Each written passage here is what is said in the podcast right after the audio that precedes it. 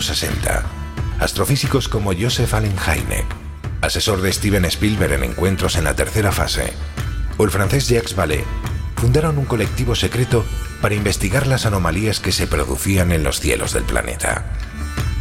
La conclusión a la que llegaron es que la ciencia, en muchos casos, no podía explicar lo que estaba sucediendo. Aquel colectivo fue conocido como el Colegio Invisible.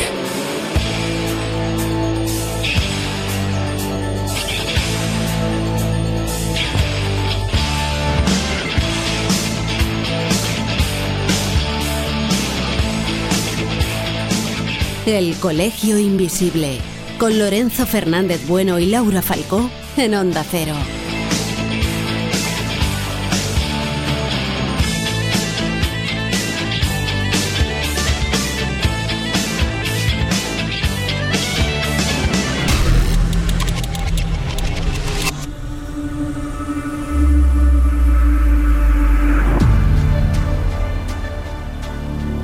Las principales religiones animistas del pasado creían en el poder de la naturaleza, en esos dioses que tenían sus casas en los bosques y las montañas, y que podían ser buenos o extraordinariamente aterradores.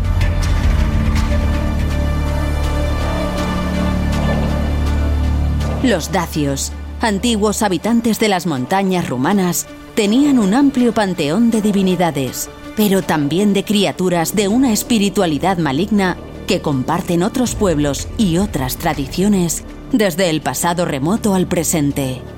Hoy pondremos nombre y apellidos a algunos de ellos. Iniciamos viaje si te atreves.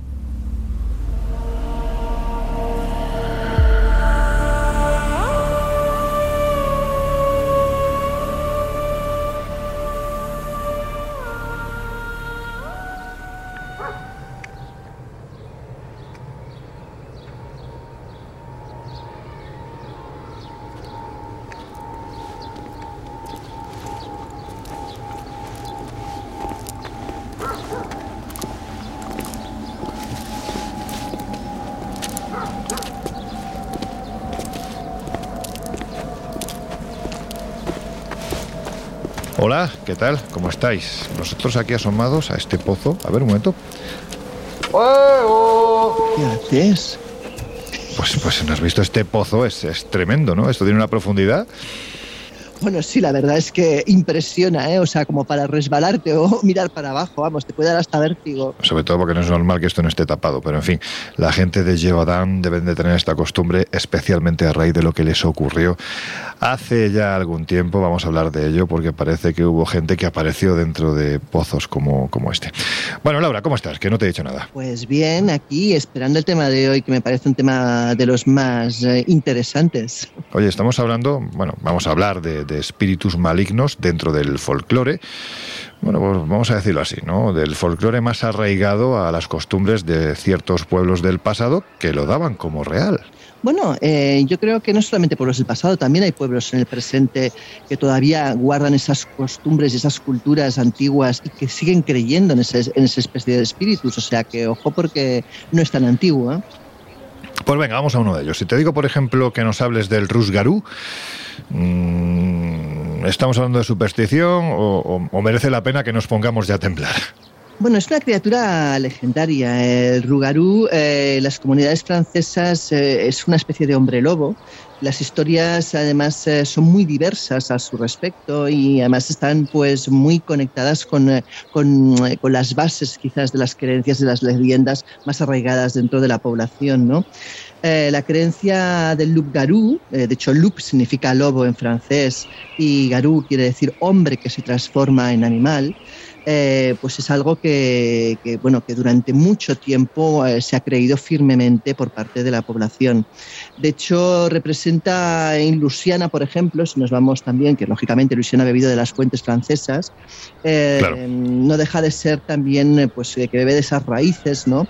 Y de acuerdo con Barry Jean Ancelet, un académico experto en, en folclore cajún y profesor de la Universidad de Luisiana Lafayette, pues dice que es una leyenda también muy arraigada y muy común en Luisiana. Algunos llaman a ese monstruo, eh, que le podemos llamar monstruo, pero bueno, no, es una mezcla entre hombre y animal, de hecho. Pero otros, en cambio, por ejemplo, pues se refieren a él más como realmente solamente un ser maligno. La leyenda ha sido contada generación tras generación, tanto por franceses asentados en Luisiana como por los inmigrantes. Y en la leyenda Cajún se dice que esa criatura merodea los pantanos alrededor de Acadia y de la Gran Nueva y posiblemente eh, también los campos o los bosques de la región.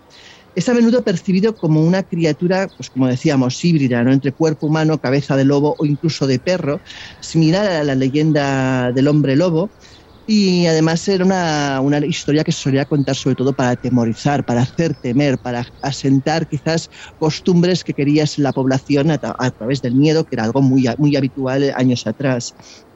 Son historias además que sobre todo se utilizaban para los niños, para que se comportaran y no se salieran de las normas muy habitualmente. Una leyenda, por ejemplo, especula eh, que el Ragugarú estaba bajo un hechizo de 101 días y que después de ese tiempo la maldición o el hechizo era transferido a otra persona y que siempre iba como en busca de esa sangre nueva, sangre humana. Durante el día la criatura regresaba a su forma humana, pero por las noches, pues eh, sobre todo si había luna llena, que es la tradición, ¿no? Pues se transformaba. Y bueno, actuaba casi como si fuera un, un enfermo, un enfermo mental que buscaba sangre y que acababa pues, asesinando a, a sus víctimas. ¿Sabéis de dónde viene la maldición del hombre lobo? Mm, pues no, la verdad, no lo tengo claro. ¿No? ¿Tú, Josep? No, no tengo idea. Pues mirad, seguramente habéis, habréis oído hablar del concepto licantropía. Sí, sí, eso sí. Y de la palabra del rey, bueno, en este caso del rey Licaón, que es el que da comienzo precisamente a la licantropía. Bueno, pues os voy a contar brevemente porque es un cuento que a mí me encanta, ¿no? Dentro de estas leyendas clásicas griegas, Licaón era rey de la Arcadia y era un monarca que tenía una especial veneración por el dios Zeus Liceo, a tal punto que lo que decidió hacer para pedir todo lo que quisiera ¿no? a, esta, a esta divinidad fue invitar a, a mendigos que había en su, en su pueblo los invitaba a comer a su palacio y una vez que los había cebado bien, los asesinaba y al día siguiente estos mendigos eran los que iban a formar parte del menú que se ofrecería a nuevos mendigos. Esto llegó a oídos del... Qué guay, sí, sí. Bueno, pues esto llegó a oídos del dios Zeus Liceo eh, entonces sabéis que la relación entre hombres y dioses era muy directa, prácticamente podemos decir que los dioses caminaban eh, con pie firme por, por, la tierra. Bueno, pues llegó a oídos del dios Zeus Liceo y no le hizo gracia, dijo, vamos a ver esto, tengo que comprobar yo que es verdad. Se disfrazó de mendigo, fue a la casa del rey Licaón, rey de la Arcadia, y en un momento determinado observó que era cierto. A partir de ahí lo maldijo a él y a todos los licaónidas con la maldición del hombre lobo y es cuando nace el concepto de licaón, licantropía. Bueno. bueno. pues ya está. Bueno, pues hecho este pequeño matiz, eh, nosotros nos hemos venido hasta esta región del sur de Francia, bueno, el midi francés, porque precisamente, Josep, hace ya un tiempo ocurrió algo que tiene mucho que ver con el rougarou, si se puede decir así, ¿no? Con ese, esa criatura medio lobezna, medio humana. De hecho, podemos decir que en esta comarca francesa de Gévaudan, entre el año 1764 y 1767, apareció, vamos a decirlo así, una criatura que aterrorizó de una forma tremenda a los habitantes del lugar. De hecho, decían que su capacidad asesina era tal que prácticamente en estos tres años acabó con la vida de más de 100 personas y de hecho le hicieron ganarse el nombre precisamente de la bestia de Gévaudan. A ver, Josep, que esta historia es de las que merece la pena contar. ¿Qué fue lo que ocurrió? Pues ocurrió mucho, mucho, mucho y muy interesante. De, hecho, a mí la primera cosa que me alucinó cuando visité eh, Gebodán y todos los alrededores, cuando tú vas recorriendo las carreteras de la Auvernia, ¿no? que es la región tanto del eh, Roussillon, Languedoc, Languedoc Roussillon con la Auvernia, vas encontrando, igual que los toritos eh, nuestros en las carreteras españolas, pues ahí está la figura de la bestia de Gebodán. No un, me lo puedo creer. Sí, sí, sí, literal. Además en tonos azules, muy, muy vistosos.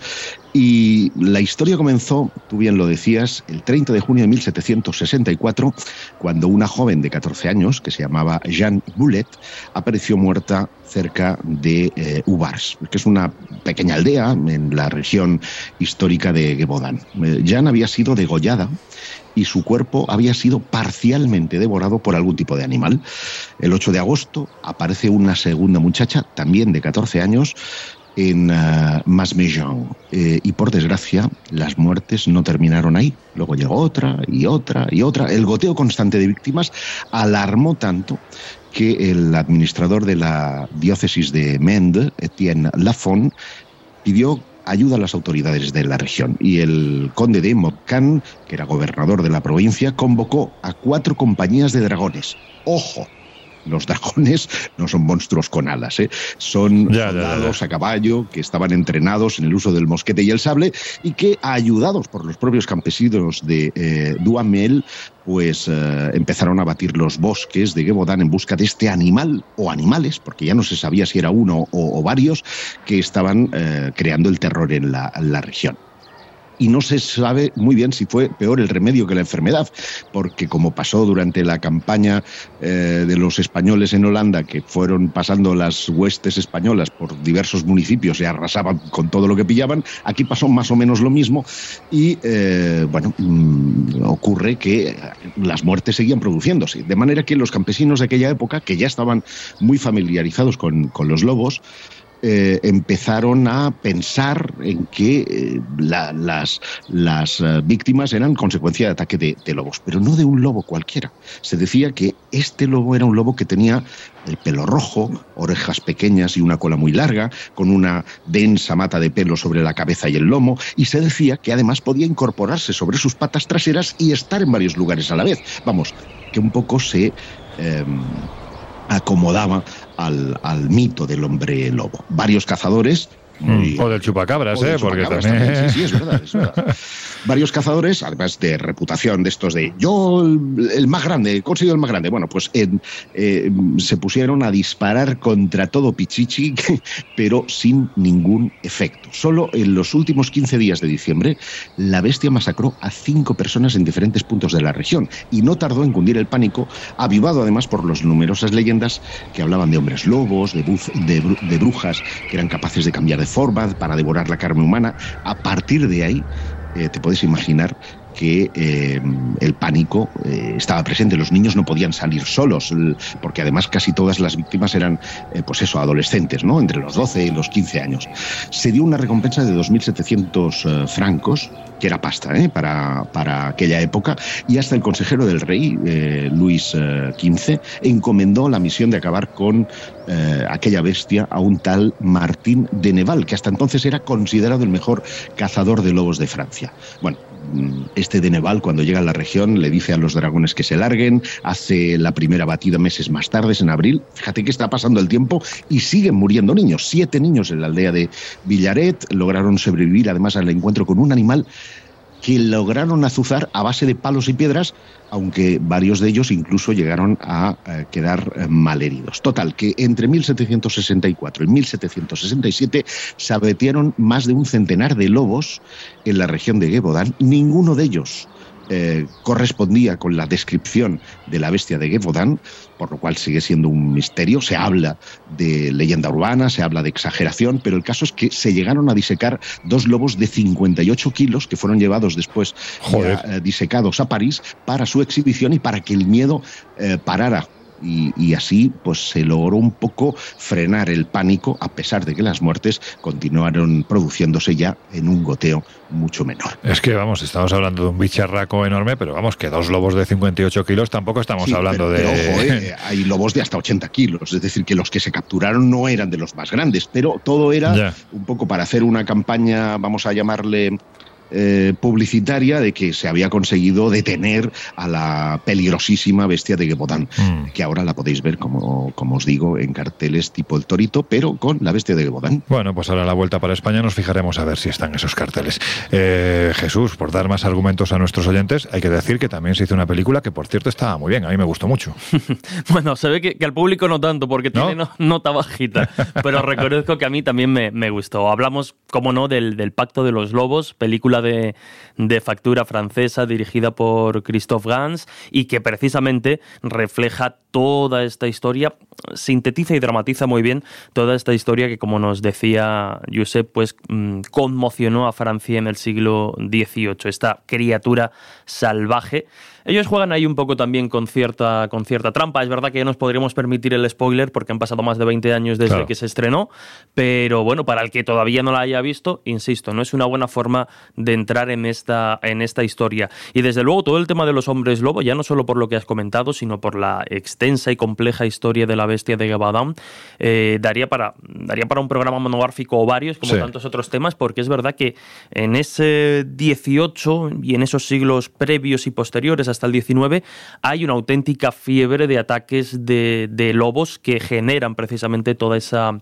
mitología o rumor popular de las bestias barra hombres lobo. Pero repetimos, El Pacto de los Lobos, película de 2001 que refleja pues muy bien esta, esta historia. Bueno, pues así sonaba el tráiler.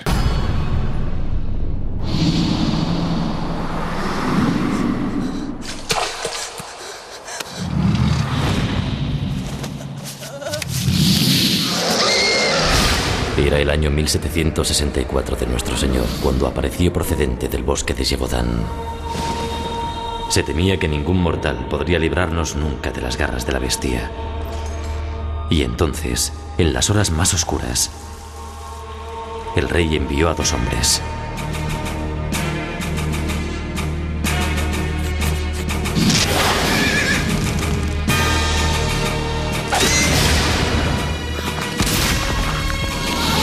123 víctimas.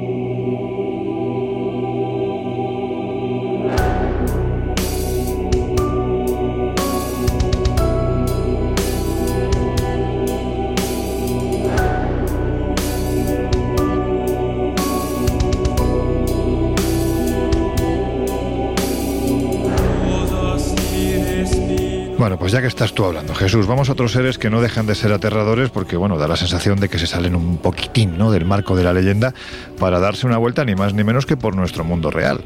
El Diablo de Dover fue uno de los clásicos de nuestros temas que yo creo que todos los que ya pasamos de los 50 o estamos eh, en, esa, en esa franja, mm, eh, es que nos fascinó siendo pequeñitos porque era el habitual de las enciclopedias de los temas ocultos. Total. De hecho, a mí Dover me sonaba por el grupo, por, el, grupo, de, música, el grupo de música que por este extraño ente. Y claro, creo que también por lo que he estado buscando que precisamente el nombre del grupo se debe a este demonio o a este diablillo. Mm. Que, tanto conmocionó a la sociedad estadounidense en esos primeros años de la década de los, de los 70.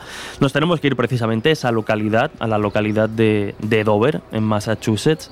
Tenemos que irnos, como digo, un mes de abril de aquella década de los, de los 70, de primeros años de, de 1970, en Dover, en Massachusetts, cuando una serie de jóvenes empiezan a referir hasta en tres ocasiones que han visto a un extraño ser, a un ser realmente monstruoso, porque la descripción tal y como la sacaron un poco en la época, sería un ser enano con aspecto humanoide aunque de piel grisácea, cabeza gigante, largos dedos, ojos amarillos, aunque en el último de los avistamientos, en el último de los encuentros también se habló de que mm, de que los ojos eran naranjas. Y aquí viene un poco lo que le da, si ya podíamos doblar la apuesta como ser extraño y terrorífico, este, este ente, esta especie de, de humanoide no tenía boca, nariz, ni oídos eh, por lo menos visibles, ¿no? O sea, una hermosura el bicho, vamos.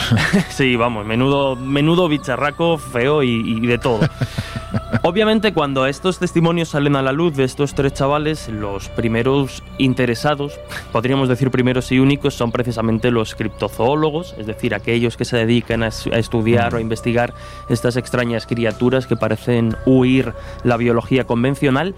Y también, ojo, nos encontramos con los ufólogos muy interesados por, este, mm, por los testimonios de este ser, porque la descripción que hemos dado, y si subimos foto a redes sociales lo verán, encajaría dentro de la propia cosmogonía ovni, ¿no? Como un ser del espacio tirando, tirando a, a gris.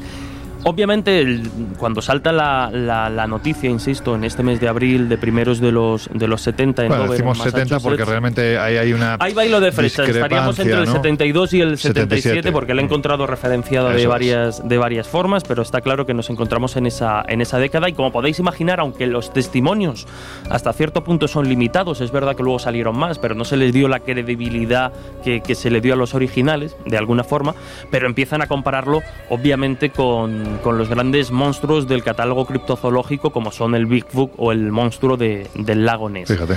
En busca de una explicación racional a esta historia, a qué podría ser aquel ser que atemorizó a los chavales, hay, hay quienes sugirieron que la criatura podía ser, por ejemplo, eh, un potro o un becerro de, alce pues con algún tipo de, malformación. De hecho, la policía, en aquellos primeros testimonios y después de ver que la cosa eh, no se replicaba hasta que ya adquiere una, una mediatización importante, la policía llegó a asegurar a los medios de, comunicación que esta criatura, que esta criatura, este demonio diablo de Dover, eh, referenciado por los adolescentes, probablemente no era más que una, un bulo, una leyenda urbana que mm. estos chavales se habían querido inventar de, de, alguna forma.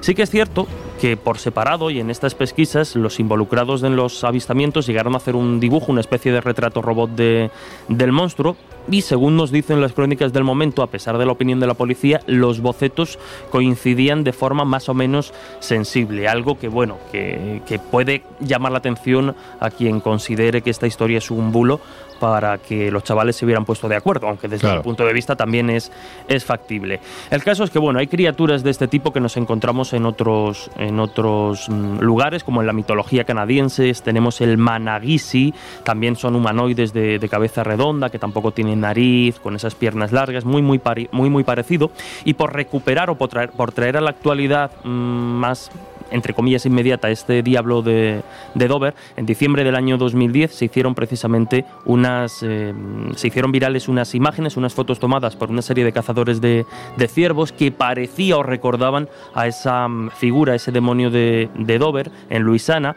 No obstante, al igual que en ese primer avistamiento de los años 70, parece que todo se trató de una especie de, leyenda urbana o de historia que fue a muchísimo, muchísimo más. Es que hay que tener mucho cuidado porque a veces eh, cosas normales se pueden confundir y pensar que son cosas paranormales, vamos a decirlo así. ¿no? Hay quien en, España, por ejemplo, hace unos años, de una forma creo que en este caso interesada, confundió lo que podía ser el feto de un rinoceronte con un duende o con un gnomo, ni más ni menos. Ahí lo voy a dejar porque no voy a entrar en, en polémica, pero estas cosas también tenemos que denunciar, que no solo estamos aquí para contaros misterios, sino para para decir que hay quien se los inventa. Así que mucho cuidadito.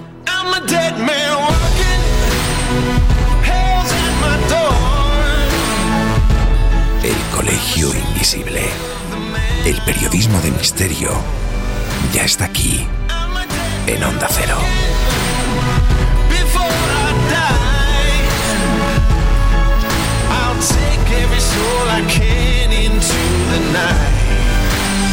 And kill till I die.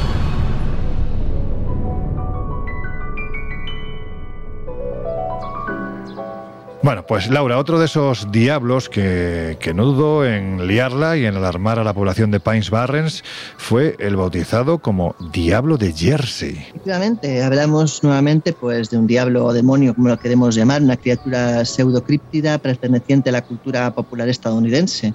Eh, se le describe, y aquí también la descripción es tremenda, como un bípedo volador con pezuñas, aunque hay muchísimas variaciones. Y te voy a decir todo lo que dicen de él porque tiene, tiene miga. ¿eh? La descripción más común es, vamos a ver, una especie de canguro con cara de caballo pero cabeza de perro, con alas de murciélago, cuernos sobre la cabeza, brazos pequeños terminados en manos con garras, pezuñas hendidas y cola bifurcada, vamos. una monada también. Bueno, a mí lo que sí me parece esto, Laura, es que este bicho no puede pasar desapercibido de ninguna manera. No, no, no, no. a mí lo que me sorprende es que me encuentro un bicho y yo no sé si soy capaz de darle tantos cualificativos, te quiero decir. O sea, claro, claro, claro, es horrible.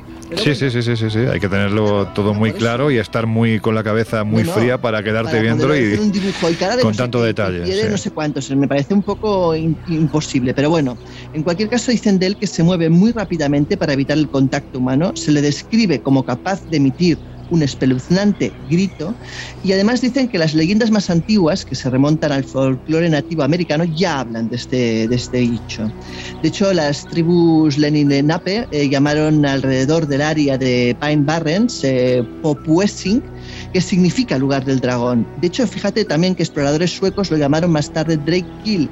Drake significa en sueco eh, dragón y Kill significa canal o brazo del mar. ¿no? El origen más aceptado de la historia, en lo que se refiere a residentes de Nueva Jersey, es el siguiente.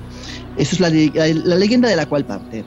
Se dice que Madre Litz tuvo 13 hijos y que después de la luz a su hijo número 12 declaró que si tuviera otro hijo más, más siendo el número 13, es que sería hijo del propio diablo. En 1735 fue de parto, una noche tormentosa, dando lugar a ese decimotercer hijo. De hecho, cuentan que ella, supuestamente, muchos decían que era una bruja, y también muchos hablaban de que el padre de ese niño debía ser el propio diablo, porque el niño nació normal, pero al poco, a las pocas horas, empezó a cambiar y pasó de ser un bebé como otro cualquiera, a una criatura con pezuñas, cabeza de caballo y alas de murciélago y con cola bifurcada. Dicen que gruñó, que gritó y que tan solo salir, al poco rato y de transformarse, se comió a la propia partera. O sea, vamos, una, una, vida. Que tenía hambre el niño, vamos. y dicen que después de eso salió volando por la chimenea y desapareció, aunque se le veía entre la población. En 1740 comentan que el clero exorcizó al demonio por 100 años y que por tanto no volvió a ser visto hasta 1890. Qué curioso es a veces cómo eh, criaturas que lógicamente están dentro del marco de la leyenda, pues en un momento determinado, cuando siglos después ocurren, se producen situaciones extrañas, ¿no? En las que alguien asegura haber visto algo que no se corresponde a lo que tendríamos que tener en nuestra realidad, cómo se recurre a esas leyendas para intentar explicarlo.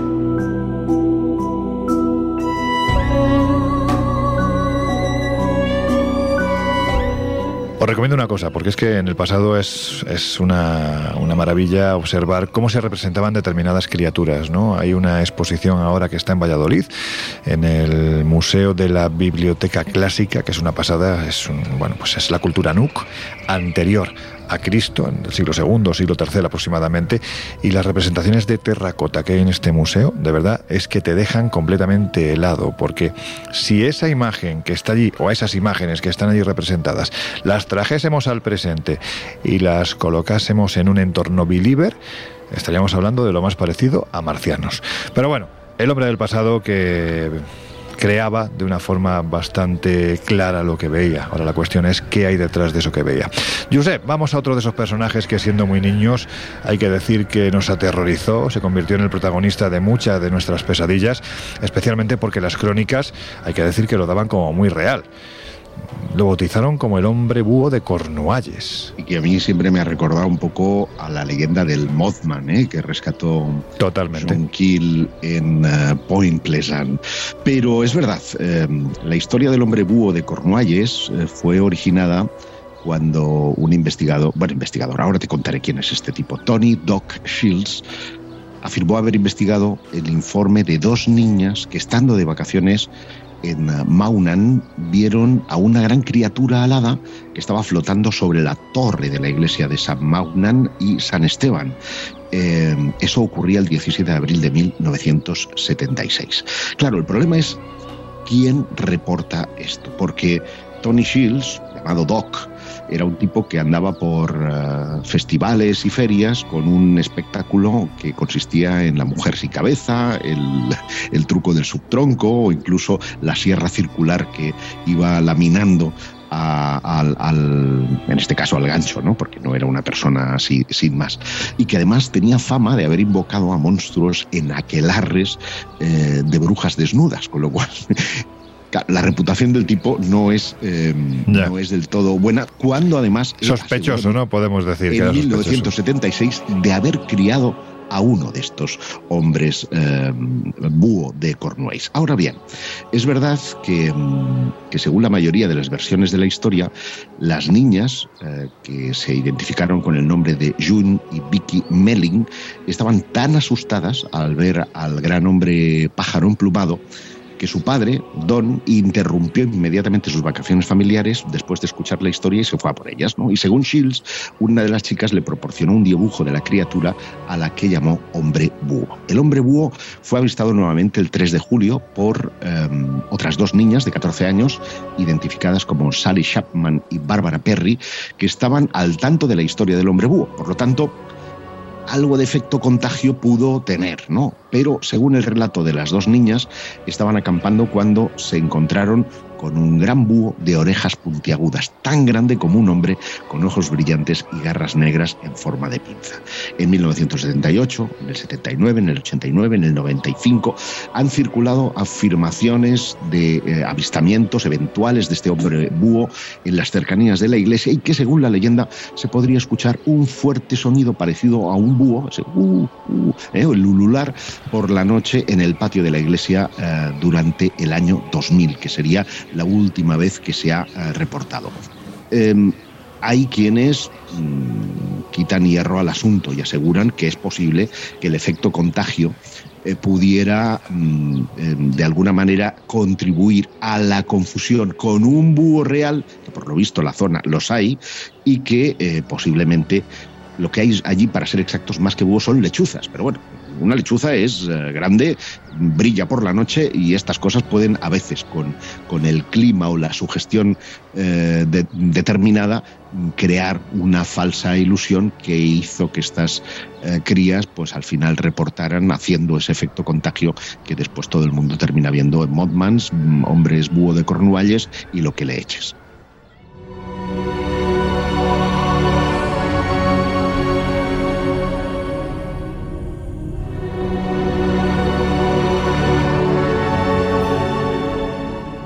Bueno, estamos colgando en nuestras redes sociales, ya sabéis que estamos en Twitter, arroba también los oficiales, los perfiles oficiales de Facebook y de Instagram, el Colegio Invisible en Onda Cero, estamos colgando las recreaciones, evidentemente no las fotografías, porque no hay fotografías de estas criaturas, pero sí las... alguna, sí, ya, pero normalmente... por ejemplo, alguna hay por ahí. Ya, pero siempre más falsas que Judas, en este caso, y mira que Judas me cae bien, ¿sabes?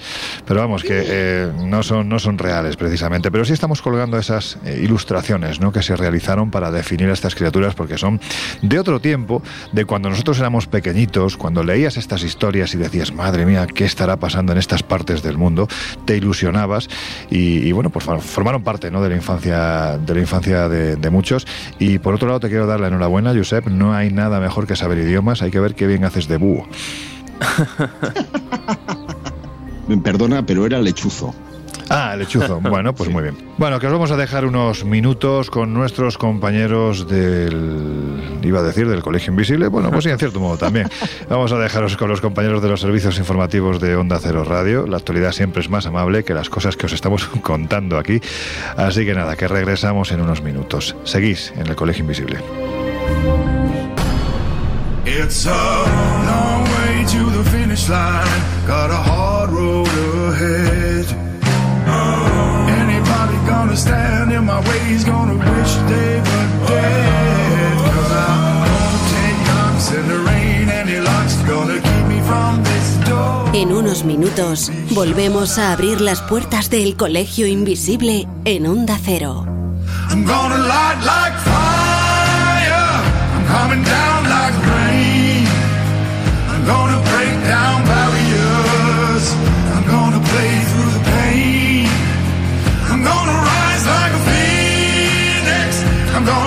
through the flame. The devil won't drag me down, cause I'm done. I'm all done playing games.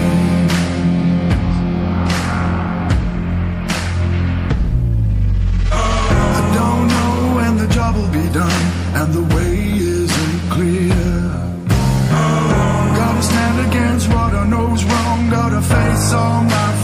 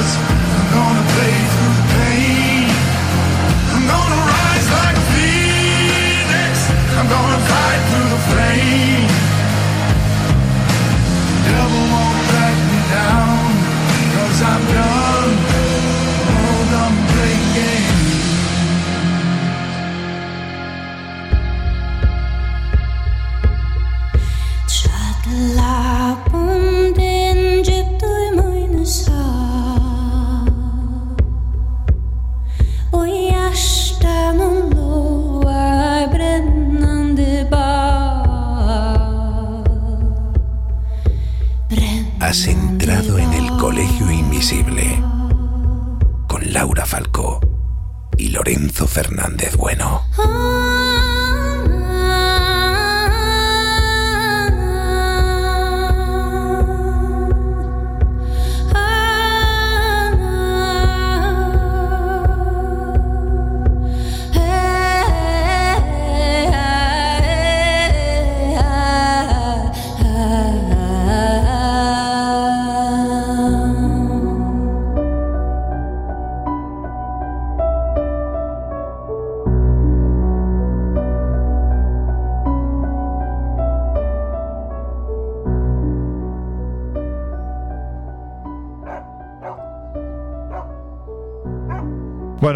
De vuelta. Si te acabas de incorporar al Colegio Invisible de hoy, os estamos hablando, uf, ¿cómo decirlo?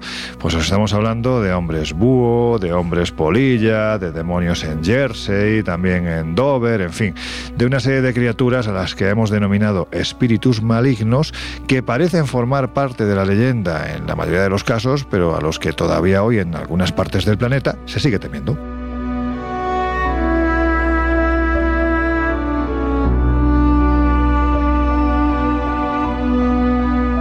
Y Laura, antes de continuar, hay que decir que nos hemos puesto en contacto con un querido amigo que de este tipo de bicharracos es que sabe muchísimo. Y además le hemos enviado unas cuantas preguntas, ¿verdad? Efectivamente, estamos hablando del periodista Jesús Callejo, uno de nuestros casi compañeros, de hecho, de aventuras en temas de misterio.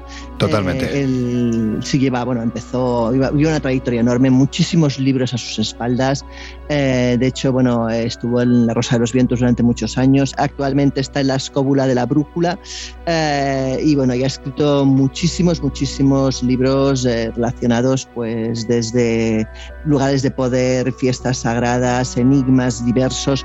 Y bueno, y también ha escrito mucho sobre lo que estamos esta noche hablando, ¿no? de, estos personajes, de estos especie de espíritus o de leyenda que también podemos hablar y, en su momento escribió para Martina Roca, de hecho, un libro que, va de ese tema, de duendes, hadas y otros, y otros bichejos varios, ¿vale? Eh, bueno, le hemos pasado una serie de preguntas a Jesús eh, para que nos hable precisamente de este tema. Y si te parece, pues eh, bueno, voy a dar un poco paso a ellas. Venga, vamos. Lo primero que le hemos preguntado es qué es el país borroso. Y si te parece, vamos a escuchar su respuesta. Hola, compañeros. Me preguntáis qué es el país borroso. Bueno, pues es uno de los muchos nombres que recibe el país de las hadas. Ese país que está lleno de criaturas extrañas, algunas mitológicas, muchas legendarias, que también han recibido otros nombres, como pueden ser los espíritus elementales de la naturaleza, que es el nombre que más me gusta, ¿no? Y que pueden adoptar distintas formas, incluso distintos géneros, pues que se les ve de, de forma femenina, masculina, a veces monstruosa, a veces híbrida, pero ese sería el país borroso, donde la luz es crepuscular, donde parece que todo es especular, es decir, donde parece que todo está invertido en función del mundo real, donde el tiempo transcurre a otra velocidad. Los habitantes del país borroso es un país fascinante a todos los niveles y lleno de criaturas, en fin, no todas con las mismas intenciones.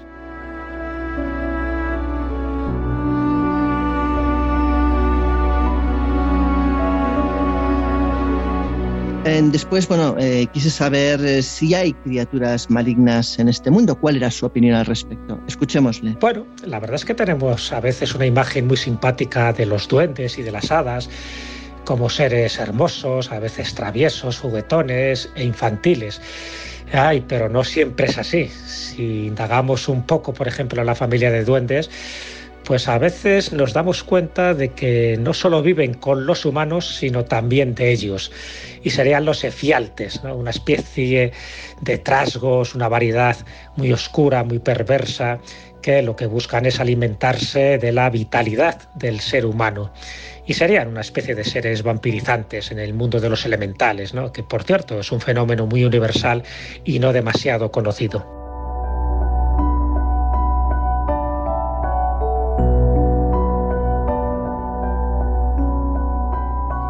Eh, lógicamente, después de esa explicación, a mí me quedó la, intriga de saber cuáles son realmente las peores de, estas, de estos seres, de estas criaturas.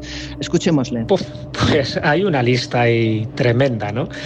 Eh, fijaros que en la Edad Media se hablaba de los incubos y de los sucubos, en fin, y no eran nada recomendables porque se les asociaba a los demonios, demonios de poca monta, pero demonios que al fin y al cabo, pues lo que buscaban era un poco la perdición de tu alma. Pero por poner dos ejemplos ¿no? de seres que ostentan esas cualidades oscuras dentro del folclore ibérico, estarían los tardos y los ingumas. Los tardos eh, son así conocidos, por ejemplo, en Galicia, en algunas partes de Castilla, pero hay una variedad eh, vasco-navarra que son los ingumas. Y todos ellos lo que hacen es eso, aprovecharse un poco de nuestra energía, son de los que se posan en el pecho para provocarte pesadillas, en fin, hay una serie de, características y de nombres, pero todos con un denominador común y que, son pues eso, muy molestos, que con sus actos causan terribles pesadillas y que la mejor defensa contra ellos, bueno, pues son una serie de técnicas, incluso de rituales. Evidentemente, como veis, en esta viña del Señor, que son las criaturas del país borroso, hay algunos que más que borrosos son siniestros y bastante oscuros, y lo que provocan es alimentarse del ser humano, lo cual también les emparenta con otras criaturas que no son precisamente del mundo élfico.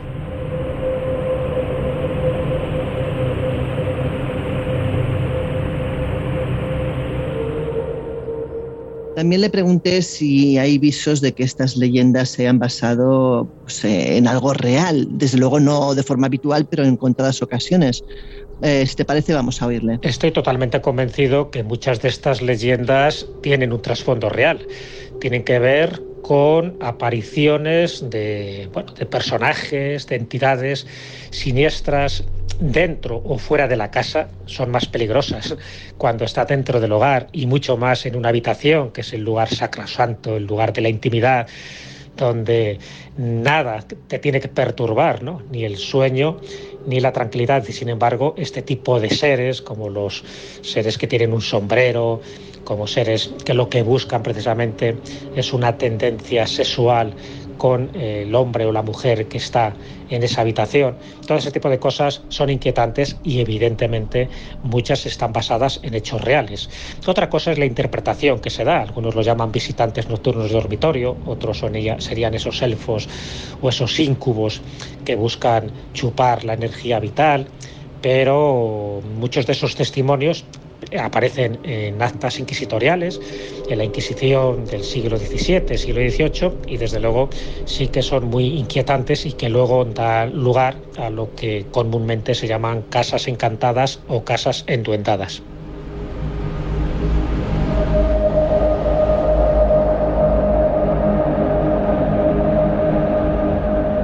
Y por último, pues bueno, saber cuál es realmente el espíritu maligno favorito, si es que no existe, si es que existe algo favorito en, en este campo, ¿no? Vamos a oírle. Yo no sé si maligno, pero bueno, sí que me llamó la atención en su momento cuando descubrí dentro de ese folclore universal que hay a las linternas del diablo o también candelas de los muertos. Fijaros qué dos nombres, ¿no? Más expresivos. En fin, estamos hablando de esos caminantes nocturnos solitarios que bueno, pululan por algunas zonas, por algunas comarcas siempre aisladas, eh, en ciertos trayectos y sobre todo porque eran las rutas que antiguamente tomaban los féretros y, y es como que están ahí agazapados. ¿no? Eh, muchos de ellos pensarán que son fuegos fatuos, pero tienen un comportamiento inteligente y siempre se les asocia con algo demoníaco, con algo fantasmal, a veces con almas en pena. Y bueno, no se sabe muy bien lo que están haciendo, luego originan a lo mejor esas luces populares, pero su presencia es de mal augurio y estas bolas de luz que se atribuyen a los duendes, a esas almas en pena, pues bueno, eh, existen en todas las tradiciones. En España, por supuesto, pero también las he encontrado en Escocia, en Japón, con distintos nombres.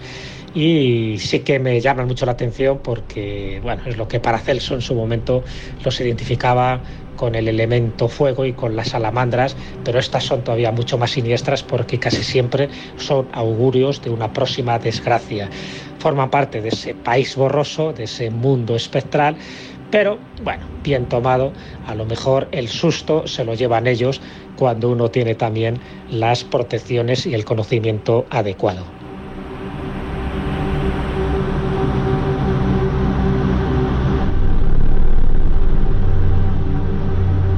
La verdad es que da gusto escuchar a este hombre. En fin, Jesús, que ha citado Josep hace unos minutos a la localidad de Point Pleasant, en Virginia Occidental, en, Estados Unidos, y a una figura que durante mucho tiempo ha dado precisamente mucho que hablar, muy polémica, pero aparentemente muy aterradora, el Muzman.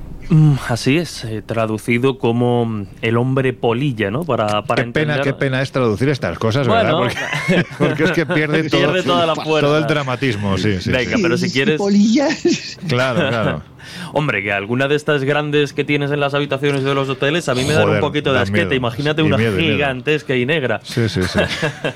no, pero mira, vamos para volver a recuperar un poco esa, mm, esa, esa, esencia un poco más terrorífica e inquietante del personaje, vamos a describirlo, ¿no? Porque estaríamos hablando de una criatura con aspecto humanoide de más de dos metros de altura, con grandes alas que se, que se repliegan, cubierto de pelo gris oscuro, con grandes garras en las patas, sin cabeza en el sentido de que no parece tener un cuello, sino que como que todo forma el, cuerpo, tampoco brazos y quizá uno de los elementos más característicos que nos vamos encontrando en los diferentes relatos y que desde luego marcaron ¿no? visualmente a través de la película que después también si queréis comentamos. Sus dos grandes ojos rojos y luminosos a los que se les atribuyen capacidades hipnóticas y que estarían situados, por eso decía lo de la no cabeza, ¿no? estarían situados en el tórax, muy cerca o a la altura de los, de los hombros. Bueno, la única diferencia con los protagonistas generalmente de las películas de Martin Scorsese son los ojos rojos, porque lo de no tener cuello también es muy habitual.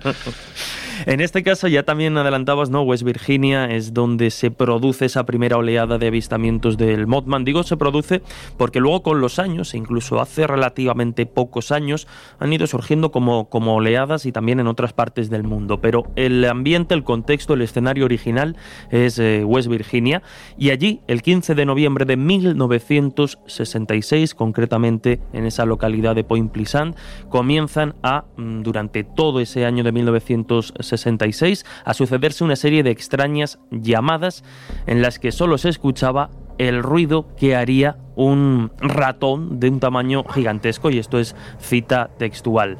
Un ruido que posteriormente y a raíz de los avistamientos después de las llamadas pues comienzan a atribuirse a esta figura bautizada como Moodman. Como digo, es la noche del 14-15 de noviembre cuando toda esta historia comienza. Eh, dos matrimonios daban una vuelta en coche cerca de, del sector conocido como Área TNT, una zona, una zona de antiguos depósitos militares de explosivos, cuando de repente observan al lado de un camino, a esta altura que ya, a esta criatura que ya hemos descrito de una altura de dos metros, con esas alas aún plegadas a la espalda y que les miraba, recuerdan estos testigos, con esos hipnóticos e inquietantes ojos de color rojizo. El conductor obviamente al ver esto se dirige a la carretera principal, los ocupantes están completamente fuera de sí, aterrorizados de, de los nervios y estos testigos habrían afirmado haber oído precisamente un agudo grito proveniente de la criatura. Luego, cuando relataron lo sucedido a la policía, porque efectivamente fueron a dar parte, pues lo que hizo fue ordenarse una exhaustiva búsqueda en ese área TNT, conocida como TNT, sin aparecer nada remotamente parecido a esta criatura. Todo esto, insisto, la noche del 14 al 15. Ya el día 16, también en estas inmediaciones de este antiguo depósito militar, se dice que otro supuesto testigo habría visto a esta criatura, a este monstruo. Así, la noticia no tarda en difundirse y rápidamente en Point Pleasant empieza eh, a convertirse en un foco absoluto de la atención de los cazamonstruos, quienes, bueno, pues armados, entre comillas, empiezan a, recoger, a recorrer los sitios donde había sido avistado y estaba siendo avistado este Moodman para intentar, bueno, pues darle caza. El 25 de noviembre, en un campo de cultivos, otro testigo avista a las 7 y cuarto de la mañana cuando se dirigía hacia su trabajo esta figura humana de color grisáceo y aquí ya sí que lo ven eh, volar porque se eleva verticalmente del suelo y acaba balanzándose contra el coche. Ya veis que durante estos primeros 10, 11 días es cuando surge de 1966, como decíamos, en noviembre del 66, cuando empieza a surgir el mito de lo que hasta nuestros días pues ha llegado como el, el Moodman. De hecho, hay incluso militares y policías que en su momento dicen haberlo visto. No solo eran avistamientos por parte de, de civiles, y eh, la prensa, que aquí vio un filón súper interesante, pues empieza, a publicar artículos sobre este extraño personaje en el periódico The Messenger y, bueno, eh, empieza a recopilar también testimonios de quienes afirman haberlo visto. Por resumir, ahora si queréis entramos en detalles, habría que hablar, lo citaba, lo citaba Josep de, de John Keel, ¿no? que era un periodista que había publicado su, primera crónica en el New York Times, que empieza a dedicarse a estas eh, cuestiones forteanas e incluso, incluso, empieza a elaborar algún tipo de teorías, es el que le da visibilidad mundial escribiendo ese clásico libro recomendable, Las profecías del Modman, que a día de hoy es fácilmente, eh, se mm. puede conseguir fácilmente en reediciones anómalas, es el libro que después se adaptará a la película. Y como detalle no último a esta historia, más allá de que nos lo encontramos en, muchos sitios, en muchos lugares del planeta, incluso en Toledo hay algún testimonio aquí cerquita, hay que decir que eh, por norma general también estas apariciones clásicas del Moodman iban mm, como acompañadas de una serie de presagios, es decir, cuando este ser aparecía, algún tipo de catástrofe, algún tipo de desgracia a quien lo veía o incluso a la ciudad entera, eh, pues mm, les, les caía, ¿no? Porque también tenía como esa sensación o esa característica de ser mensajero del mal, de la mala suerte o la mala fortuna. Bueno, iremos también a ello en un futuro porque es uno de esos temas que merece la pena recuperar, las profecías del Mothman. De momento os quedáis con esta semblanza, breve semblanza de lo que fue aquel y aquellos días en los que Point Pleasant, en Virginia Occidental, sus habitantes estuvieron realmente aterrados.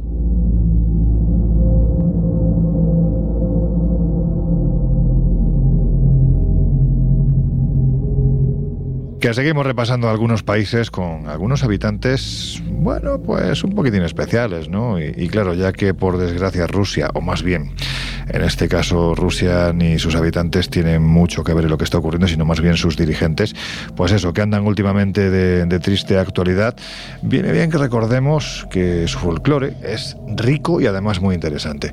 Y uno de los habitantes de ese folclore, Josep, es el Ola Quilimora. Bueno, Quilimora o Kikimora. Lo demora eh, que no lleve a engaño porque tiene que ver con la muerte. Y es que esta figura se desarrolló en algún momento entre el siglo VIII y el siglo XIII, cuando el paganismo eslavo fue sustituido por el cristianismo. Incluso después de la aceptación y difusión del cristianismo, que como ha pasado siempre, ha devaluado las entidades sobrenaturales de todo el mundo, pero particularmente las eslavas, la quilimora o kikimora siguió siendo una realidad en los hogares simplemente porque la creencia ayudaba a mantener el orden y la disciplina y explicaba lo que de otro modo pues no se podía explicar, que era inexplicable, ¿no? Los terrores nocturnos, la desaparición de objetos, la muerte de mujeres eh, y niños, los ruidos que se dan a veces en el, en el hogar, ¿no? La, la quilimora o kikimora es un espíritu doméstico, femenino, de la tradición eslava que puede ser útil a veces malévolo, según el comportamiento, todo hay que decirlo, del propietario de la casa. ¿no? Y en, en diferentes versiones hay dos tipos, uno generalmente servicial y otro, mm, vamos a decir, chungo, que ambos dos se representan como mujer aunque a veces con un pico de gallina o con un pico de pato. Yo no me enamoraría de la Kikimora, ¿eh? porque te pega. Bueno, eso lo dices ahora. Ya, ya, ya. También es verdad. A partir de las 3 de la mañana puede pasar cualquier cosa. Como sea, también puede tener hocico de perro, en algún otro aspecto de la cara o del cuerpo de animal, pero siempre es femenina y puede aparecer simplemente como una anciana, una chica guapa o una sirvienta de la casa. Los problemas en el hogar se atribuyen a estos espíritus que se creía actuaban porque los habitantes de la casa no la mantenían en orden o porque generaban energías negativas con su comportamiento. De manera que tiene un aspecto, vamos a decir, moralizador. ¿no? La Kilimora o Kikimora está casada con el espíritu masculino eh, conocido como Domovoi, que también eh, se le conoce como Demovic o Demovoy, y que, eh, bueno, mm, digamos que tiene una actividad demoníaca y específicamente con una bruja eslava que se llama Baba Yaga. A los niños se les enseña que la Kikimora les atrae el ruido por la noche por lo que deben estar tranquilitos e irse a la cama cuando toca, porque si no, aparece, les quita el aliento y les da terribles pesadillas. O incluso, en alguno, en los peores de los casos, es como una especie de visitante de dormitorio que se los lleva, ¿eh? los secuestra, y de esa manera los niños pues, se quedan dormiditos, tranquilitos, antes de que la Kikimora venga a, secuestrarles. Está asociado normalmente con eh, el hogar y se dice que vive detrás de la estufa. Cualquiera le dice que vaya a poner un leño a la estufa. Bueno, es que estando en Rusia, de todas formas, perdona, pero es que de todas formas en Rusia, claro, la Kikimora lo que es es muy lista, ¿no? con el frío que hace allí, claro, que debe hacer, pues, eh, ahí detrás de la estufita está em, más tranquila. Y bueno, hay que decir que eh, se ha hecho muy conocida hoy en día por una serie de televisión de Netflix que se llama The Witcher y que es la adaptación de una serie de libros del mismo nombre que inspiró además a un videojuego em, que tiene el mismo nombre, The Witcher, la Kikimora. Todos ellos tiene, no tiene ningún parecido con la figura mitológica, pero la creencia es que eh, continúa la actividad a través de la religión popular eslava y su asociación con el diablo y las fuerzas demoníacas en el cristianismo eslavo. Qué curioso. Jesús, ¿has estado en Filipinas? Pues no, y menos por las zonas que vamos a transitar en, a continuación. Pues ya estás perdiendo el tiempo. Oye, yo lo que estoy seguro es que has oído hablar de uno de sus principales... Mm, este concepto me gusta mucho, además lo trajo Laura hace unas semanas en uno de los colegios invisibles que dedicamos a unos bichos críptidos, en este caso muy parecidos, lo que pasa es que aquí estamos hablando más bien de leyendas. Eh, Laura hablaba de merodeadores nocturnos.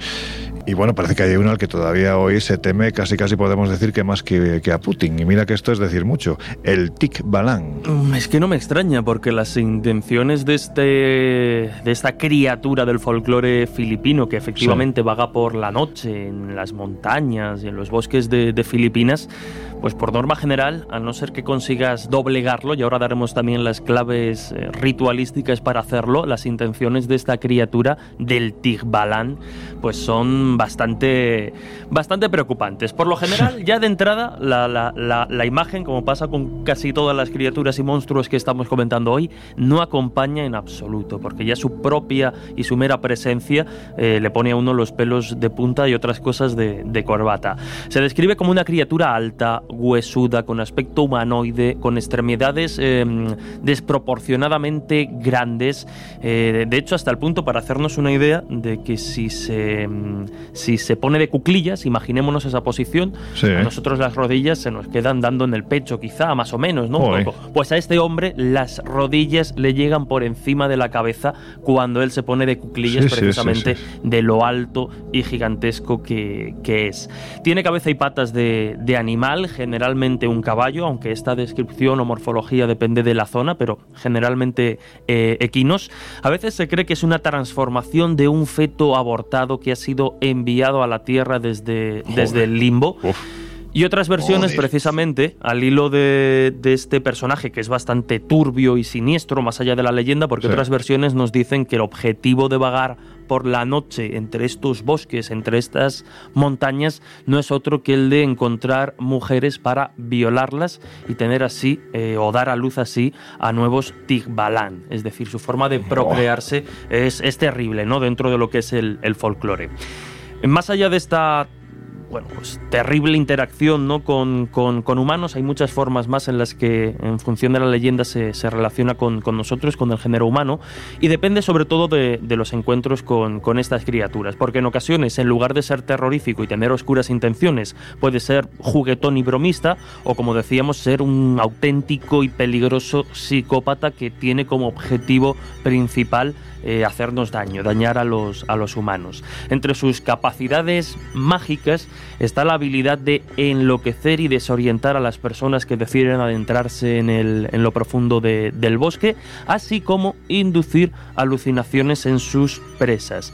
De hecho, eh, en alguna ocasión, con ánimo de dejar salvar a sus víctimas puede llegar a presentar algún tipo de, acertijo. Y efectivamente, si la respuesta es correcta, si la respuesta a ese acertijo es correcta, este Tigbalán entrega una olla con oro a su víctima y le deja seguir su camino tranquilamente. Pero ojo, porque si, si la respuesta es incorrecta, la víctima quedará perdida eternamente eh, en medio del bosque. Si un viajero sospecha que, un Tigbalán le está despistando para hacerlo, para que se pierda por, por el bosque, puede defenderse de varias formas. Una de ellas es ponerse la camiseta al revés, ah. otra es pedirle permiso al ente para cruzar el bosque o en cualquier caso evitar hacer ruido para no molestar o ofender a este demonio. Y decíamos que había una forma de doblegarlo, de esclavizarlo y ponerlo a nuestro servicio. Y esto tiene que ver con arrancarle tres pelos de la bueno de la parte trasera de la, de la cabeza. Lo que son las crines. Efectivamente. de la cabeza. Efectivamente, sí, bueno, hombre, con lo alto que es, a lo mejor por accesibilidad es mejor otro sitio, yo sé. como este bicho es tan enorme. bueno, pues como decíamos, si conseguimos arrancar esos, tres, esos tres pelos, el Tikbalan quedará convertido en un fiel sirviente y nos ayudará a salir y escapar sanos y salvos del bosque. Madre mía, vaya bichos más extraños. Es curioso como siempre o casi siempre, dependiendo de la parte del planeta en la que estés, estos bichos se asocian al bosque. Lo de la camiseta al revés me ha, llamado la atención porque no es en vuestra tierra. Desde luego en la mía, si tú llevas una camiseta al revés es para evitar que te echen el mal de ojo. Efectivamente. Siempre o un calcetín de cada color también, ¿no? Siempre y cuando no te des cuenta. Es decir, esto no es que yo me pongo la camiseta al revés, sino que te la has puesto y no te has dado Justo, sí, sí, sí. Es curioso. Bueno, Laura, antes de ir a nuestra siguiente invitada, porque hay que decir que en este viaje que realizamos hace muy poquito tiempo por la Rumanía más navideña, que fue una auténtica pasada, ahí tuvimos la oportunidad de conversar con una de nuestras invisibles favoritas, Andrea Iván, sobre eh, este tipo de criaturas asociadas a uno de los pueblos más mágicos del pasado del este de Europa, que eran los, los dacios. Pero antes de ir a esta entrevista, brevemente qué es lo que se esconde tras él. Es que el nombre es una pasada. Tras él, Lisovic. La verdad es que el bicho tiene un nombre que suena bien incluso. Hablamos de una criatura sobrenatural de la mitología eslava. Eh, se supone que vive en un lugar apartado, sobre todo en el bosque, zonas oscuras, aisladas, pero, ojo, al dato solamente cuando no hace frío. O sea, se supone que es un bicho friolero. El 17 de octubre se mete bajo tierra donde se supone pasa todo el invierno precisamente para protegerse del frío, ¿no? Pero antes de, caer, se endemonia, es decir, provoca tormentas, rompe los árboles, acecha a los animales en sus madrigueras. Vamos, un auténtico espectáculo. Los polacos creen que le gusta posarse en un árbol adoptando la forma de una lechuza y por eso los campesinos tienen especial miedo a cortar esos árboles. Los cuentos rusos dicen que al Lisovic le gusta esconderse en los agujeros de los árboles, además. Es un eh, bicho al que también se le dice, se dice de él que suele silbar, que le encanta silbar, cuando sobre todo eh, está solo, porque cuando hay gente en el bosque, él intenta esconderse y pasar desapercibido, no le gusta llamar la atención.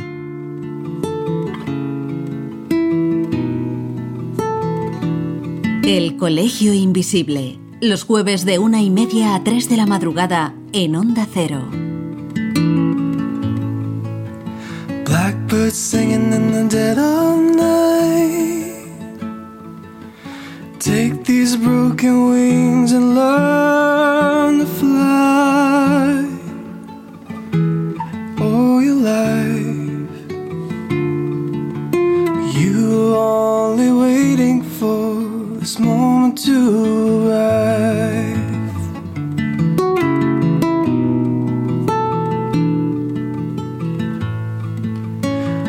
birds singing in the dead of night.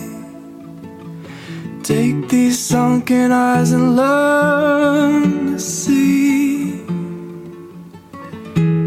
all your life.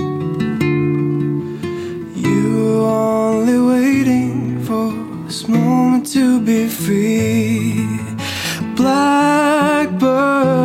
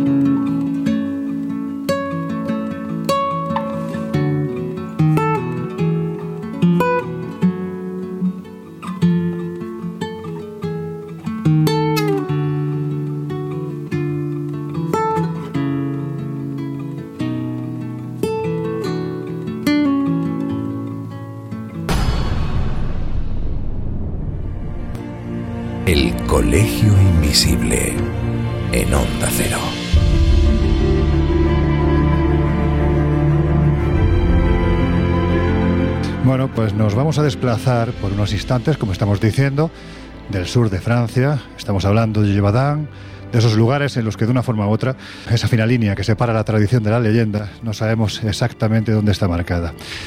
Y como os hemos dicho hace unos minutos, estamos recorriendo en este viaje de fin de año. Tenemos que montarnos en nuestra particular máquina del tiempo y retroceder un par de semanas atrás. Estamos recorriendo Rumanía. Hemos hecho las provincias de Valaquia, de Bucovina, de Moldavia y por supuesto también Transilvania.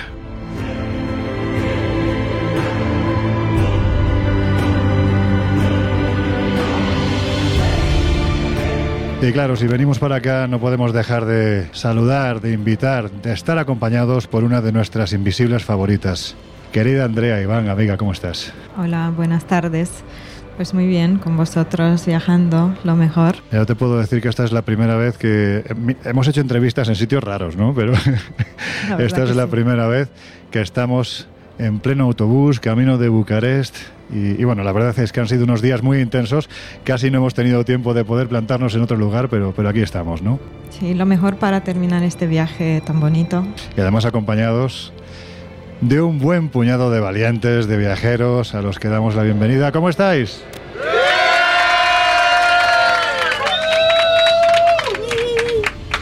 Andrea, en este programa en el que estamos encantados de que estés con nosotros, estamos hablando, como hemos dicho hace unos minutos, de esas figuras, no sabemos si son arquetipos o realmente forman parte de una realidad muy pasada, pero que han estado paseándose por las tradiciones y las pesadillas de muchos pueblos, ¿no? Y a mí sí hay un pueblo que de una forma u otra veneró o tuvo como templo las montañas, los bosques, que también creyó en unas criaturas muy especiales, podemos decir, fueron precisamente los habitantes de esta tierra hace miles de años, los dacios. ¿Quiénes eran exactamente? Los dacios. ah, los dacios eran los antepasados de los romanos, el pueblo que habitaba estas tierras antes de la llegada de los romanos, antes de la conquista de Trajano.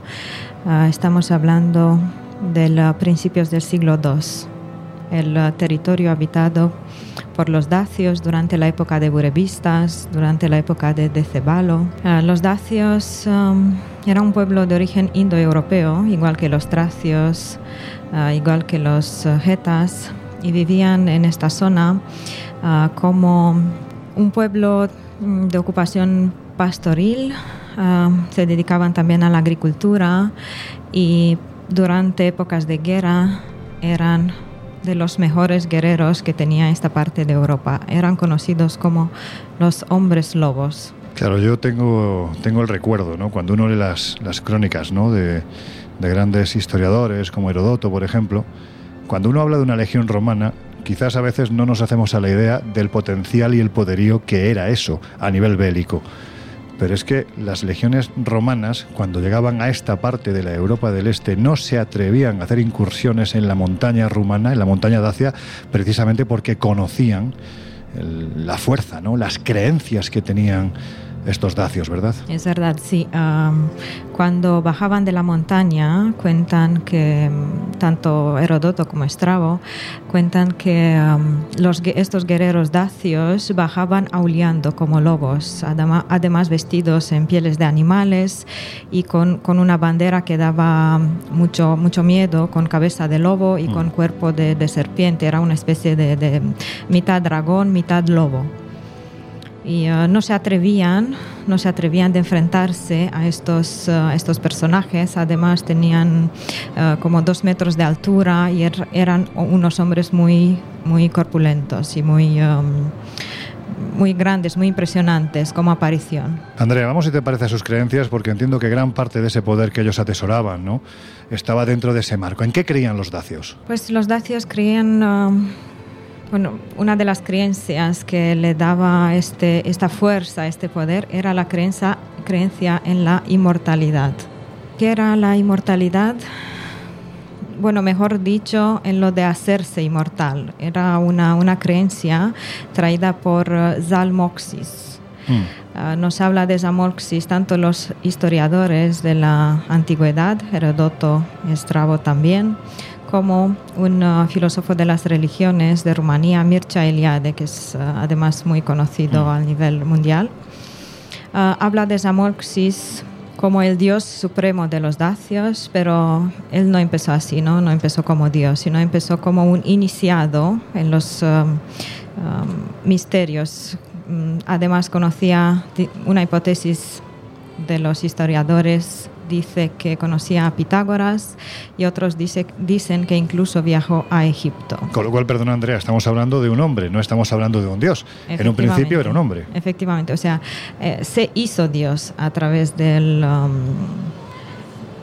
bueno, de unas etapas de iniciación que hizo y luego al conquistar esta inmortalidad enseñó al pueblo de cómo se tenían que hacer inmortales, cómo se puede conquistar esta inmortalidad.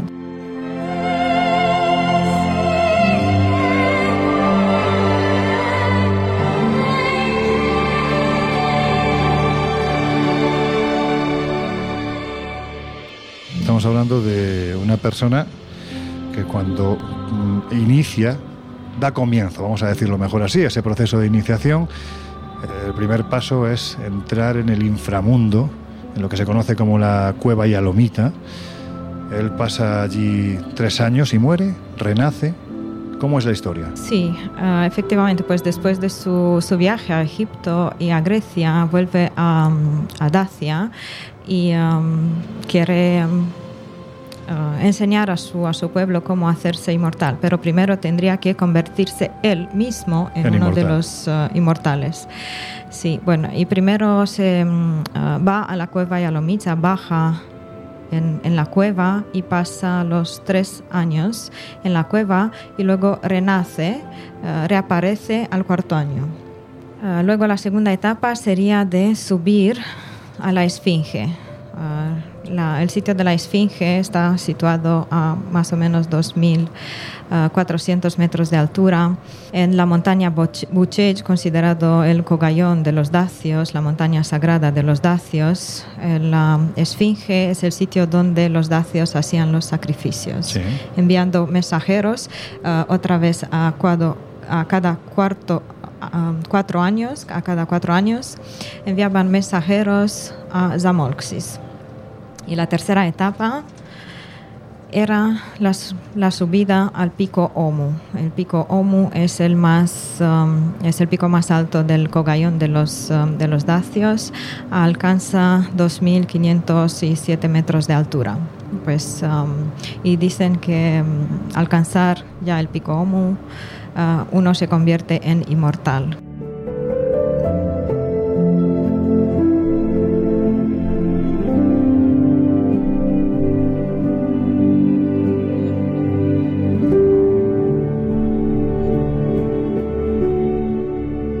Estamos hablando de que la inmortalidad realmente vendría a ser algo así como la trascendencia del alma. No estamos hablando de una inmortalidad física y además este Dios estuvo tres años. Bueno, se repite un número tres, se repite lo de la trascendencia del alma. Es sospechosamente parecido a, otras religiones y a otros ejemplos que vienen después, ¿no? Claro, sí. Es um, evidentemente uh, podemos pensar en, la, en el cristianismo, ¿no? el, que, el que viene después y además uh, um, Zalmoxis es un dios que pudo ser sincretizado muy fácil con el Cristo. Y la religión uh, de Zalmoxis sincretizada con el cristianismo. Uh, y inmediatamente pensamos al, uh, a esta fusión entre las dos religiones, además una fusión bastante fácil de, de realizar. Lo que decimos siempre, sagrado sobre sagrado.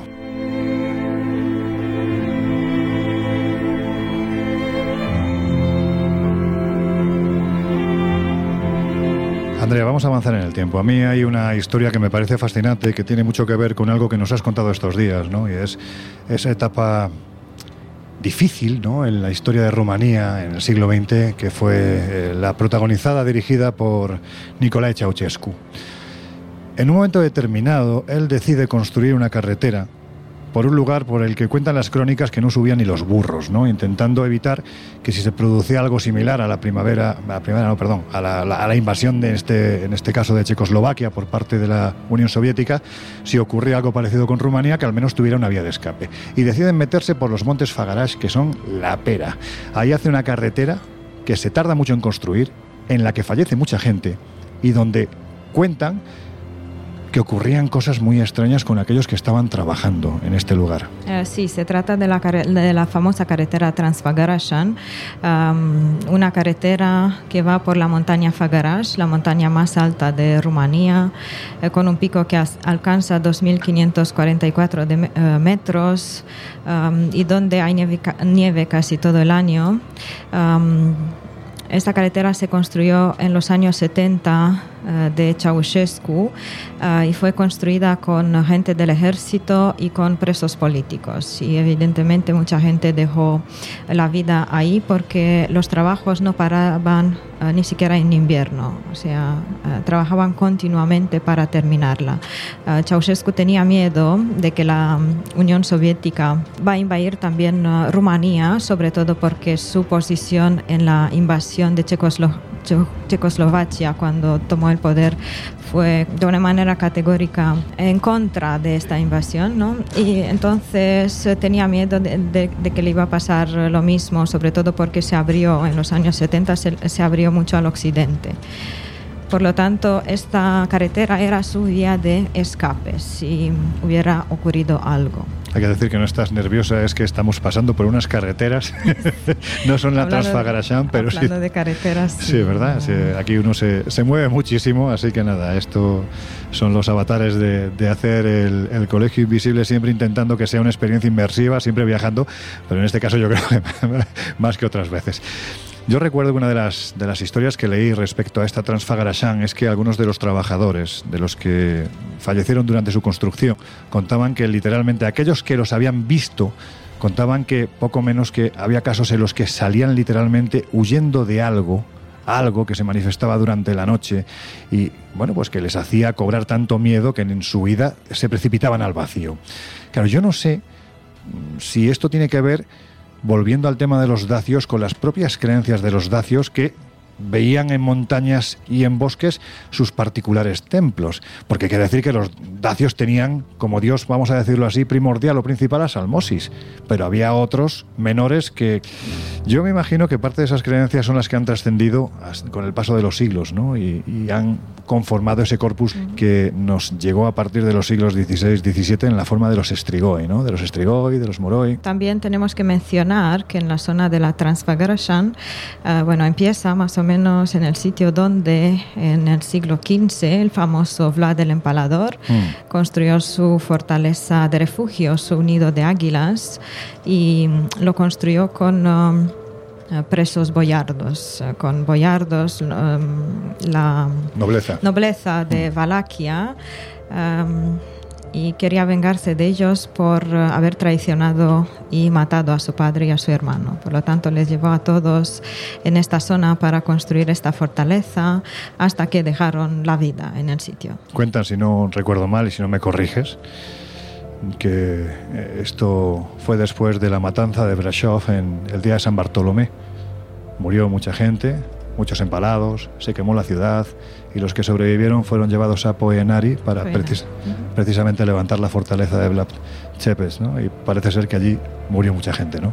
Sí, efectivamente, este es el momento histórico cuando ocurrió eh, la construcción de, de Poenari, después de la de este momento histórico del San Bartolomé, cuando Vlad el Empalador mató a mucha gente de, de Brasov. De hecho, saqueó en varias ocasiones la ciudad de Brasov, estando en conflicto con uh, los sajones que no respetaban la ley del comercio y también con, uh, con la nobleza del país, con los boyardos. Es un sitio este Poenari con mucha historia, ¿verdad? Hay que subir 1500 y pico escalones, ¿no? Para llegar sí, hasta, sí, sí, 1500. hasta este auténtico nido de águilas. Vas atravesando un bosque maravilloso.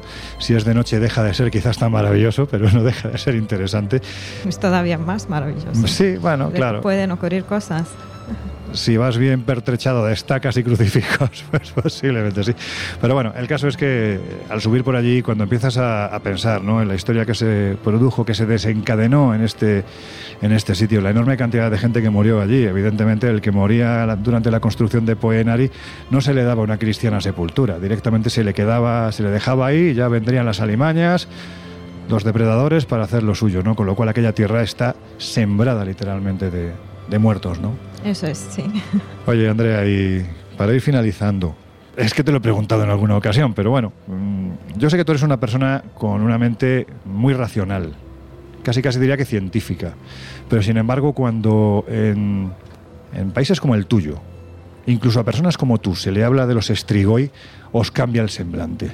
¿Qué hay detrás de este concepto que parece que aglutina todo lo malo, todo lo terrible, que incluso hasta una persona que no cree o que no es supersticiosa puede llegar a temerlos. ¿Qué hay detrás de ellos? Es una pregunta muy buena.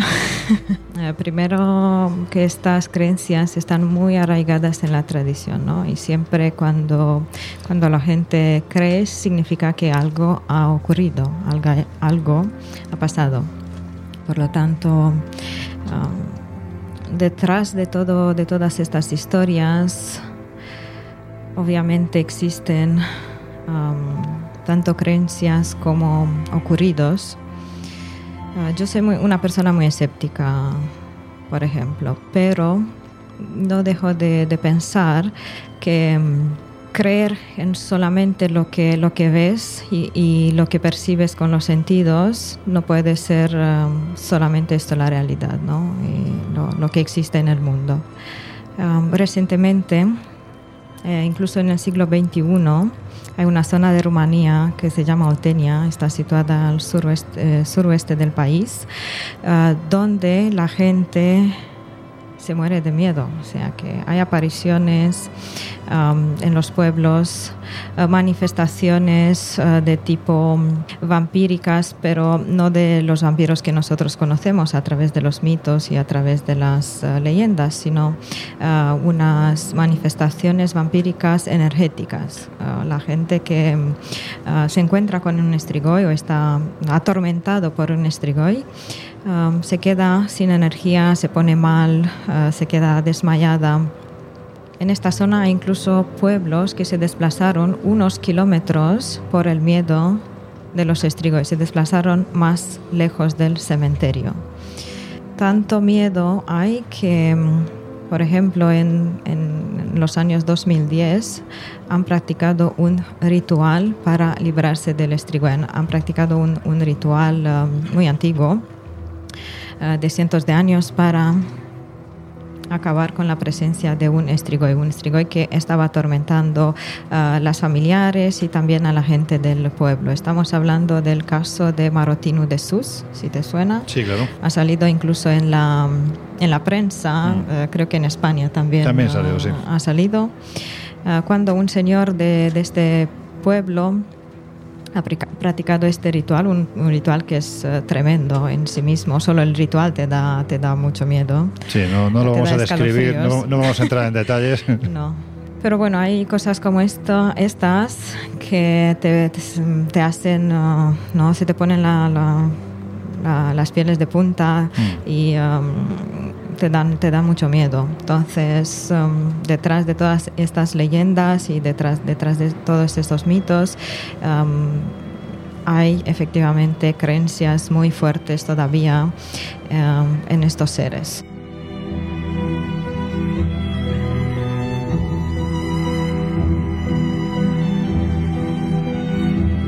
Estamos hablando de supersticiones, supersticiones muy arraigadas, que vienen de un pasado muy remoto. Ya sabéis que nosotros siempre decimos que cuando uno escarba en la realidad del mito te encuentras, aunque sea un poquito, pues eh, esa, esa, pequeña porción ¿no? que dio origen al mismo, pero mm, te prometo que la próxima vez que te entreviste, que seguro que te voy a volver a entrevistar, no volveremos a hablar de Strigoi. Vale, gracias. Hablaremos de, de tu país, de su historia, de sus gentes, de los lugares que hay, de ese maravilloso patrimonio histórico que tenéis, también por supuesto gastronómico, que es importante hablar de gastronomía cuando uno viene a, Rumanía. Yo creo que Rumanía sigue siendo en, muchas partes del mundo la gran desconocida y la verdad es que lo que yo te puedo decir, no sé si quienes están aquí con nosotros hoy en el autobús están de acuerdo, pero creo que yo que he venido ya unas cuantas veces, te puedo asegurar que me sigo sorprendiendo y mucho. Siempre vengo con una alegría enorme y me voy con una tristeza descomunal. Así que Andrea, yo creo que eso es en una parte muy importante por tu culpa. Muchas gracias. Con mucho gusto.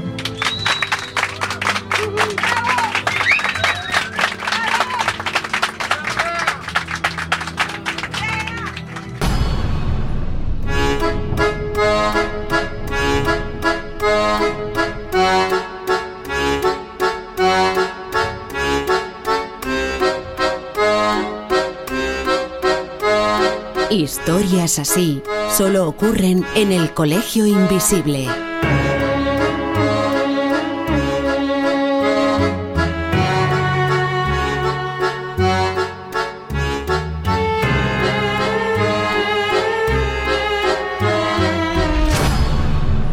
Sitting in the morning sun, I'll be sitting till the evening comes.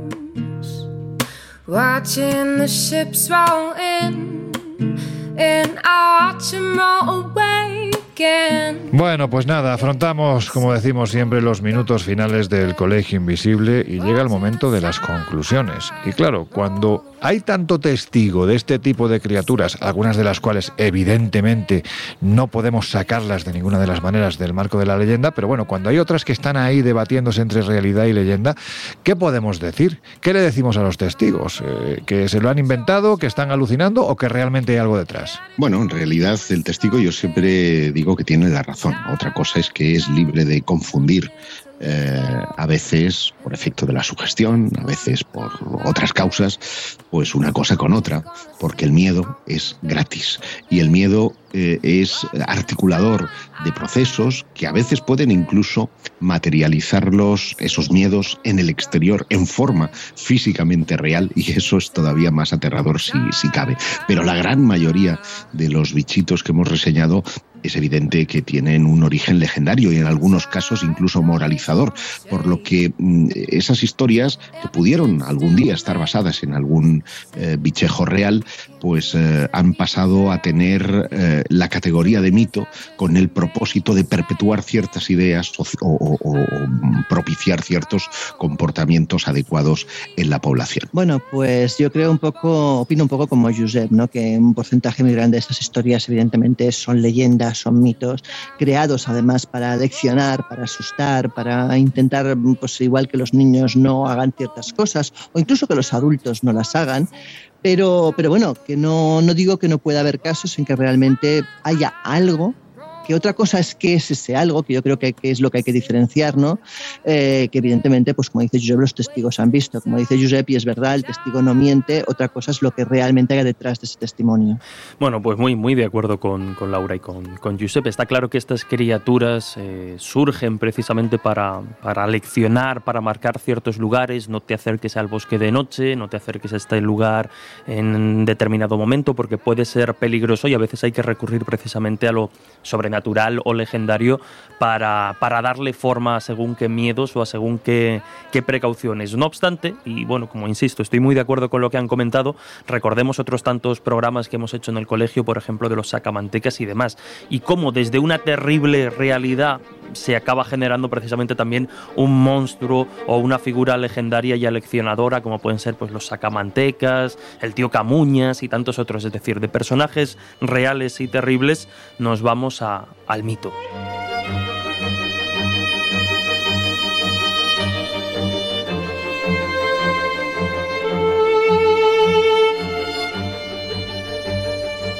Bueno, pues venga, ya estamos a punto de terminar el Colegio Invisible de hoy, así que ha llegado el momento de las recomendaciones y entre las más importantes pues está esa revista que se llama Año Cero y que la tenéis en el kiosco con una portada alucinante, Templarios en Egipto, eh, ya no solo por la imagen, también el contenido lógicamente, pero en fin, que merece la pena que, que rastreéis porque lo subo y además buscando cosas muy interesantes. Pero lo que no quiero dejar pasar ya es la oportunidad de recordaros que dentro de nada, ya es nada, eh, nos vamos de fin de semana, Josep, ni más ni menos que a mi tierra, a Jaén, para hacer el qué pues un carnaval muy, muy especial que tendrá lugar en el Palacio de los Salcedo, en, eh, en eh, Baeza, en donde vamos a celebrar una fiesta muy particular, en la línea de lo que ya hicimos también en Halloween, y que, qué duda cabe, nos va a ayudar a, mm, como punto de partida a una ruta que discurre por toda la provincia de Jaén, con enclaves que tienen un trasfondo histórico y mitológico muy interesante, como puede ser la búsqueda de la, la Mesa de Salomón. Así que mm, quedan muy poquitas plazas, que se den prisa en visitar viajesprisma.com o escribirnos a info@viajesprisma.com. Bueno, pues esto es parte de lo que os estamos preparando. Esto es inmediato, pero también hay que decir que a finales de mayo regresamos a Egipto. Visitaremos eh, también Abu Simbel, que es de esos lugares míticos ¿no? dentro del país de los faraones. Todo esto pues lo tenéis ahí en espaciomisterio.com y en viajesprisma.com, pero hay que decir que ya ha empezado el verano, Laura, pues Laura no está, Laura se fue. ¿A dónde? A Roma. Bueno, haremos eh, un Roma y Florencia, pasando como no por Siena, acompañada pues de, un escritor de lujo, de Manel Loureiro, eh, que bueno, que nuestros seguidores muchos lo conocerán porque siempre tiene esas novelas de intriga, de suspense que captan a, millones eh, de, lectores. Y, nada, y aquellos que quieran, pues del 4 al 11, eh, ya saben, en viajesprima.com tienen toda la información al respecto. 4 al 11 de julio, de julio. De julio, de julio, sí, de julio. Oye, es verdad, yo es que no conozco a Manel, pero es verdad que es tan guapo como dicen. Sí, hay que decir que sí. hay que decir, hay que decir que además, además, a una cosas que no son fáciles. Es guapo, es simpático y es humilde. No se lo tiene creído, lo cual es de admirar. Bueno, pues nada, y ya no vamos a preguntar si está vamos a preguntar si está soltero, porque no es plan, pero vamos, en fin, que ya lo descubran nuestros y nuestras queridas oyentes. Bueno, pues ya está, con esto vamos a dar ya paso al final del programa, no sin recordaros que todos estos datos los tenéis en espaciomisterio.com y en viajesprisma.com.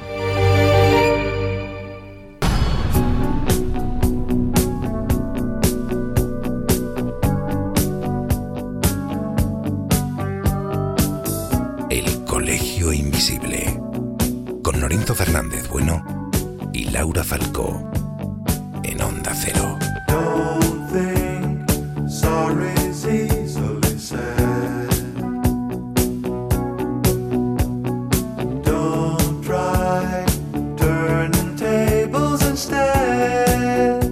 Bueno, pues eh, que terminamos ya el Colegio Invisible de hoy. Laura Falcó, la semana que viene, pues me da la sensación de que además nos va a caer un poco de agua. ¿eh? Eh, es posible, es posible. Ahí, andamos. Bueno, pues nada, la semana que viene un poquito más. José Guijarro, también para ti, un abrazo, amigo. Igualmente, un abrazo a todos. Nos vemos en siete días. Jesús Ortega, eh, bueno, no voy a decir nada, pues no quiero hacer spoiler con respecto a la semana que viene, pero creo que la semana que viene vamos a estar todos muy de acuerdo. a ver, a ver, expectante quedo. Un abrazote. Venga, un abrazo. Ya os dejamos con José Luis Salas. Nosotros volvemos a abrir las puertas del Colegio Invisible dentro de siete días. Hasta entonces, lo único que podemos desearos es que seáis, en la medida de lo posible, extraordinariamente felices.